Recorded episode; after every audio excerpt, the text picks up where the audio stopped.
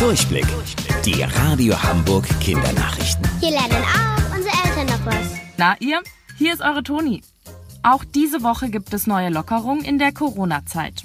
Das haben unsere Bundeskanzlerin Angela Merkel und die Chefs der verschiedenen Bundesländer entschieden. Manche aber nur für einzelne Länder wie Hamburg, Niedersachsen oder Schleswig-Holstein. Gar ist es ziemlich schwierig, den Überblick zu behalten. Aber wieso dürfen diese Länder denn einzelne Regeln für sich bestimmen? Ganz einfach. Die Bundesregierung kümmert sich um alle Angelegenheiten, die ganz Deutschland betreffen. Zum Beispiel, wie die Bundeswehr eingesetzt wird. Die Regierungen der einzelnen Bundesländer entscheiden über Dinge, die nur ihr Bundesland betreffen. Deswegen gibt es in den unterschiedlichen Ländern auch unterschiedliche Schulsysteme.